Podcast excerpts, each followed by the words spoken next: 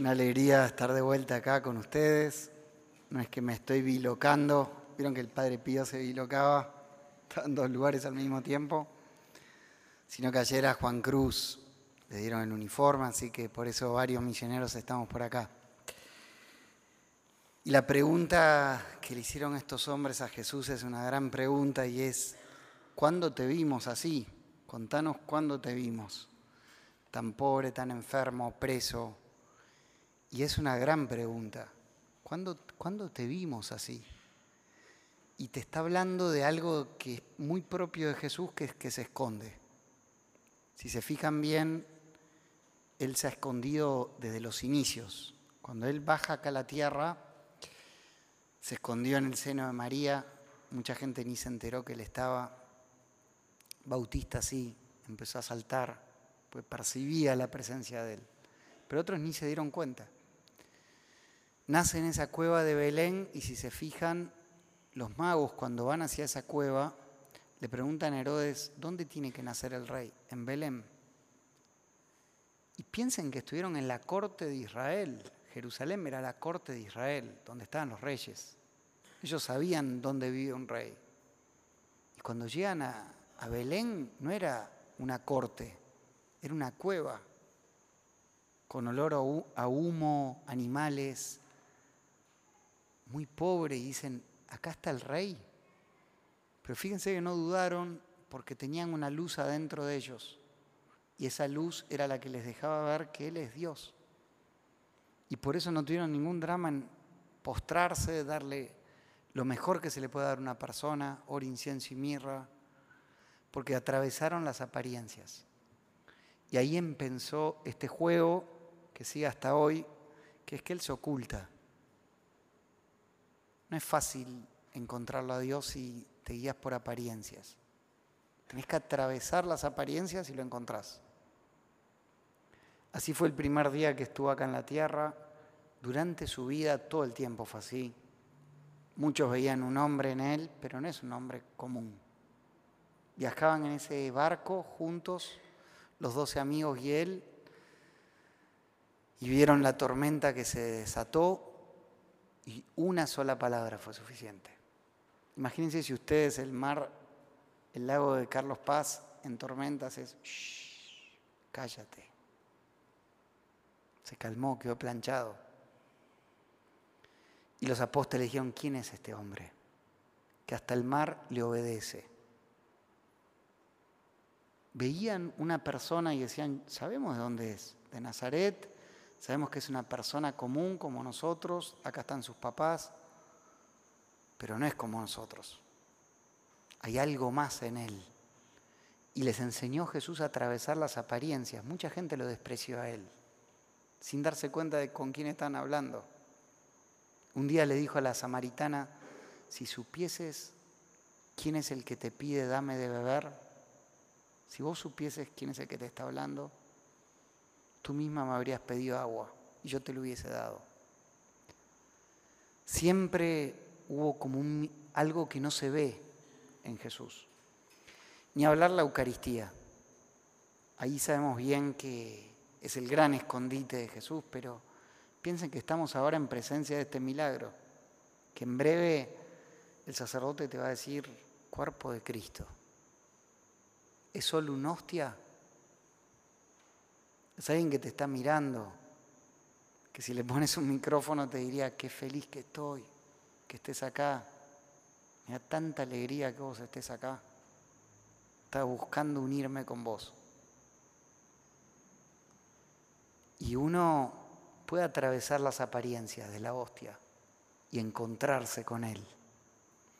Y ni hablar cuando bajamos a los humildes, porque las apariencias engañan más todavía que una persona le falte los dientes, ya casi no puede hablar, tiene todos los pelos parados, no tiene belleza física, pero está Jesús ahí escondido. Es un milagro tan maravilloso. Estaba meditando con un grupo de hombres el jueves y uno contó que empezó a trabajar en el hospital, no a trabajar, a hacer obras de misericordia en un hospital de ahí de Pilar, que es muy pobre Sanguinetti, dice que bueno, empezó a visitar enfermos y que un día le toca visitar una cama donde está un preso, que los, los atan con esposas a la cama. Y este preso, encima de que era preso, estaba muy mal, en una situación muy complicada físicamente y ya ni hablaba. Y él dice que lo empezó a tratar muy bien, con mucho cariño, lo acariciaba, le decía, che, te vine a visitar en el nombre de Jesús. Y que este hombre no podía hablar y que dice, lo empezó a mirar con una intensidad que en un momento él se largó a llorar y dijo, es Jesús. Y nos contaba todo el grupo de meditación, nunca sentía a Jesús tan cerca como aquel día. Fue el encuentro más fuerte que tuve con Jesús en mi vida. Y ese hombre ni siquiera hablaba, un preso atado a una cama. Estaba preso y me viniste a ver. ¿Cuándo, Señor? Cuando lo hiciste con ese hombre. Me encontraste. Es un escondite tan genial que es una pena perdérselo. La vida es tan corta. Con lo cual juguémonos por las obras de misericordia. Muchísimo. Esta comunidad es muy misericordiosa tiene muchas obras, muchos emprendimientos, ¿no? Y cada uno decide, pero los puedo alentar a que nos juguemos todos por esto, porque es realmente un privilegio tan grande estar junto al Rey. Estás en la corte del Rey cuando haces obras de misericordia. Y el primer consejo es pedir la luz, ¿Qué luz? Una luz interior que es la que los magos tuvieron para entender que estaba Dios ahí. Si no, no se hubiesen dado cuenta. Hay algo interior que te lleva a descubrir que ahí está escondido Dios. Enseguida, después de pedir esa luz, hay que pedir fuerza. Las obras de misericordia siempre nos exigen hacernos fuerza. No es fácil. Ocho años me tocó acá ir a la cárcel miércoles y jueves, y me acuerdo cada vez que iba en el bólido blanco, así le llamamos a nuestro auto, cada vez que iba en el bólido blanco y ya pasaba el peaje y veía a lo lejos la cárcel de Bower, dentro mío decía, no quiero entrar, no quiero entrar. Una violencia me tenía que hacer para decir, vamos. Y una vez que ya volvía de ahí, siempre feliz, siempre alegre, siempre lleno. ¿Por qué? Porque hay que hacerse fuerza para ir a las obras de misericordia. No son agradables. Generalmente son bastante duras. De hecho, cuando estás cerca de alguien que está sufriendo mucho, les habrá pasado, no sabes cómo ayudar. ¿Qué le digo? Se murió el papá de un amigo, estoy al lado de él y no sé qué decir. Pero estoy y algo, y algo pasa ahí. Hacerse fuerza. Dice Francisco de Asís que él tenía 23 años y muy alegre, muy amiguero, tenía su buena facha y era el que siempre los hacía reír a todos, era un bufón. Así cuentan las leyendas más antiguas de Francisco. Muy divertido, hacía reír mucho a los demás. Pero él dice que detrás de esa superficialidad sentía una llamada a algo más profundo. Y que mm, especialmente él sabía que había una colonia de leprosos en las afueras de Asís, yendo hacia Perugia. Y un día el padre le dijo, mira Francisco, necesito que compres unas telas en Perugia. Él baja, son 10 kilómetros, iba a caballo, y cuando pasa al lado de esa colonia de leprosos, Dice que sintió que el corazón le latía y dijo, es hoy, es hoy o no es nunca. Y se bajó del caballo. Y el primer leproso que le salió al encuentro lo abrazó y lo besó. Y lo besó por un rato largo. Besó al leproso. Y escribe en su testamento espiritual antes de morir, y aquel día lo que me era repulsión se me transformó en dulzura.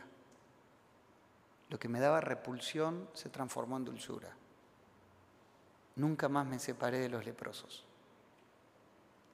De hecho, la gente que hace obras de misericordia es muy raro que deje. pues sienten una atracción que es muy difícil de explicar y que es un regalo de Dios a los que lo hacen, porque lo encuentran a Jesús. Quizás el que los ve de afuera dice, mira, esta persona está gastando tiempo en esto, y para esa persona no es gastar tiempo, es un privilegio. Lo segundo, hacerse fuerza, y lo tercero, organizarse. San Vicente de Paul fue un campeón de la misericordia y él dice que mm, en una carta, dice, pasemos del amor afectivo al amor efectivo.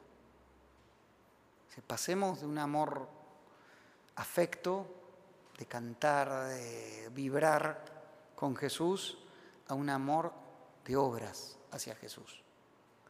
Entonces, en París había mucha diferencia social gigante.